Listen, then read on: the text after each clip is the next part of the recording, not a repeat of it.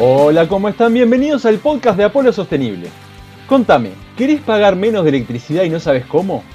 ¿No tenías idea que en invierno el consumo de calefón puede llegar a ser la mitad de la factura eléctrica? Si querés saber cómo funciona el calefón o la caldereta gas para poder tener un uso más eficiente, este episodio es para vos. Este es el podcast de Apolo Sostenible, un podcast en el que compartimos hábitos para tener una vida más sostenible, dejar de preocuparte y empezar a ocuparte por el mundo que le dejamos a nuestros hijos. Aquí vas a encontrar información, emprendimientos y tecnologías que faciliten que tengas un impacto positivo en tu entorno y la vida de los demás. Mi nombre es Juan Echechuri y quiero darte la bienvenida al primer episodio de este podcast. Pero antes de empezar quiero pedirte que si te gusta el contenido que te brindamos, nos ayudes a llegar a más personas compartiendo este podcast y suscribiéndote en Spotify y YouTube. Y bueno, como hablamos en la presentación del podcast, hoy vamos a hablar del calefón, o sea, calentadores de agua. ¿Qué es? Cómo funciona y cómo usarlo de forma más eficiente.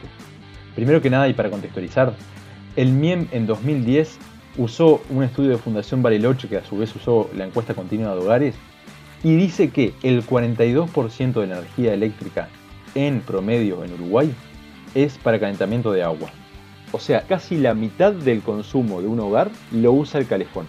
Entonces, por eso está bueno poner todas las fichas ahí porque es el uso que más energía consume en promedio.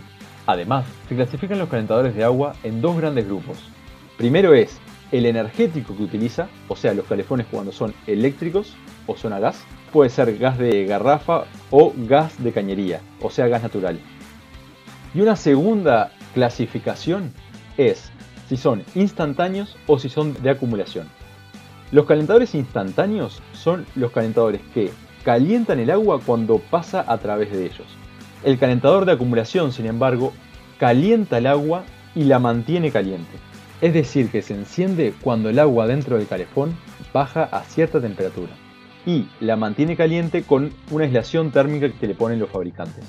Entonces, básicamente la función de estos dos calefones es el instantáneo de calentar el agua y el de acumulación de calentar el agua y además mantenerla caliente. Y acá es donde está la clave del uso del calentador de acumulación. Para que tengan una idea, en, estas dos clasificaciones tenemos calentador instantáneo eléctrico, que son los famosos chubeiro, que, son los que calientan con electricidad cuando el agua pasa a través de ellos, pero esos no son seguros, no eran seguros.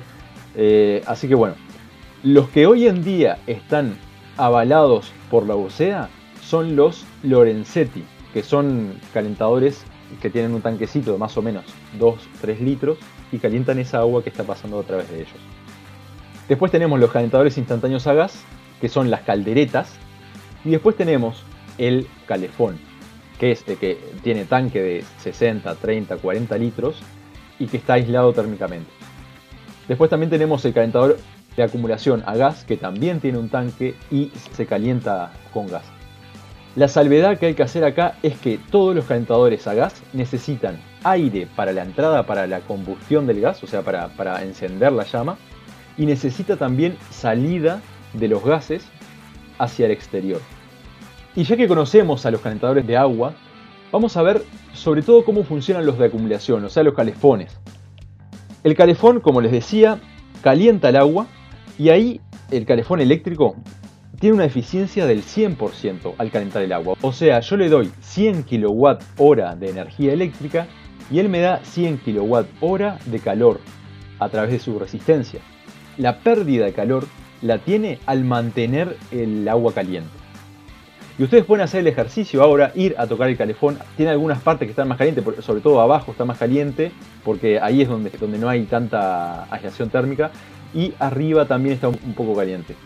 Ahí es justamente donde está la pérdida energética. Entonces, ¿de qué forma hacemos que esta pérdida energética sea mínima? La pérdida térmica funciona de la siguiente manera. Cuanto más diferencia de temperatura hay entre adentro del calefón y afuera del calefón, más rápido se pierde el calor de adentro del calefón. Entonces, por eso, un primer consejo es que ustedes bajen la temperatura del calefón, regular la temperatura entre 50 y 60 grados, para que nadie se quede sin agua. Y esto es importante. Eficiencia energética significa ahorrar energía, pero sin bajar la calidad de vida. O sea, si nosotros seteamos la temperatura a 40 grados y hay gente que se queda sin agua caliente, entonces eso no es funcional y eso no es sostenible. Entonces, primer consejo, setear la temperatura del calefón entre 50 y 60 grados. Incluso se puede setear a menos si es una casa de dos personas o si ven que nadie se queda sin agua caliente. Segundo consejo, cuanto más tiempo el agua está caliente dentro del calefón, más pérdidas térmicas se generan. Por eso es tan aconsejable el uso del timer. Lo que hace es que yo caliente el agua del calefón cuando la voy a utilizar. Por ejemplo, imagínense que en una casa de cuatro personas todos se bañan de mañana. Empiezan a bañarse a las 6 de la mañana hasta las 9 de la mañana. En ese caso, lo ideal es programar el timer para que se encienda dos horas antes del, primer baño, quiere decir, desde las 4 de la mañana hasta las 7 de la mañana, para asegurarme de que la primera persona tiene agua caliente y para asegurarme de que una vez que se bañó la primera o la segunda persona, también tiene agua caliente las otras dos.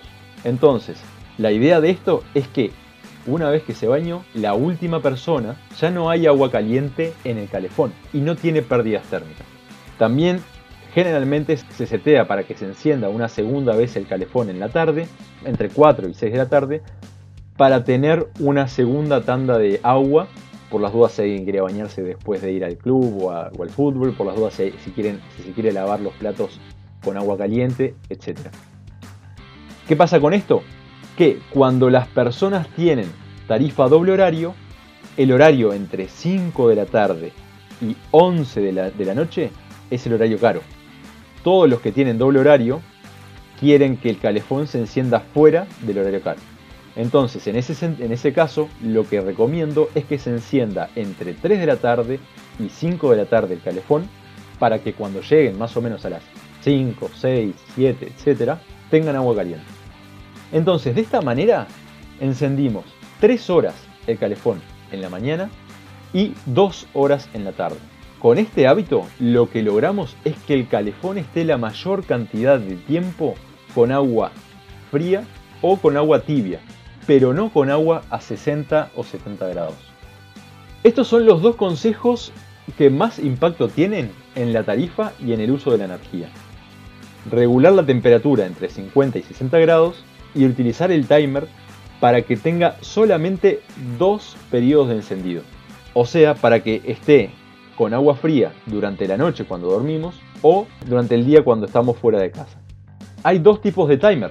Está el timer analógico, que es el clásico timer del relojito donde se, se bajan las perillas para programarlo, o está el timer digital, que es un poco más complicado, pero lo bueno que tiene es que nos permite setear un horario en el fin de semana y un horario en la semana. Ahí lo que les recomiendo es que se compren un timer analógico, Sale más barato, pero además, sobre todo, es mucho más intuitivo. Incluso si ustedes no saben programarlo, le pueden pedir al que se los vende en la ferretería que les enseñe a programarlo.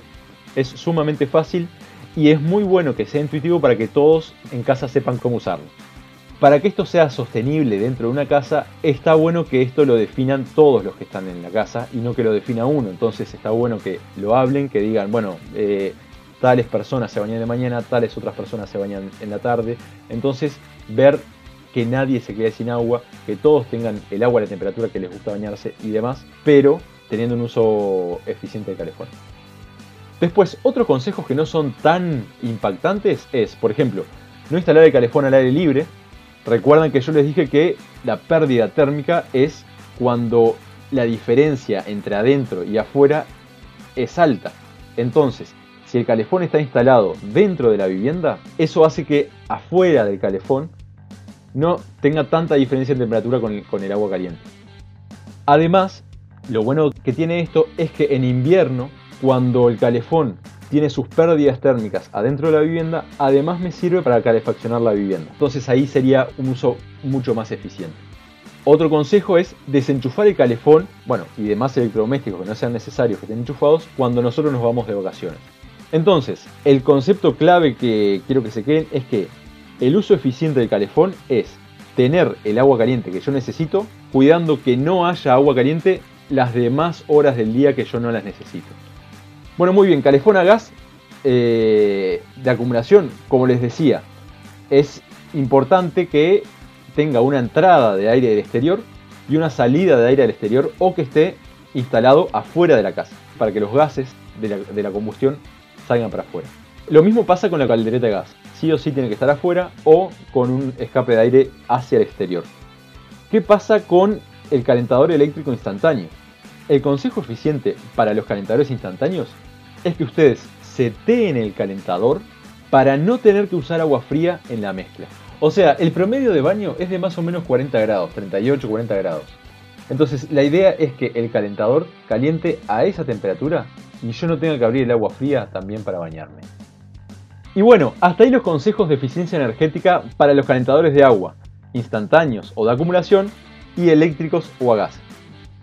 Los de acumulación siempre queremos que tengan agua caliente dentro la menor cantidad de tiempo posible para que no se pierda el calor.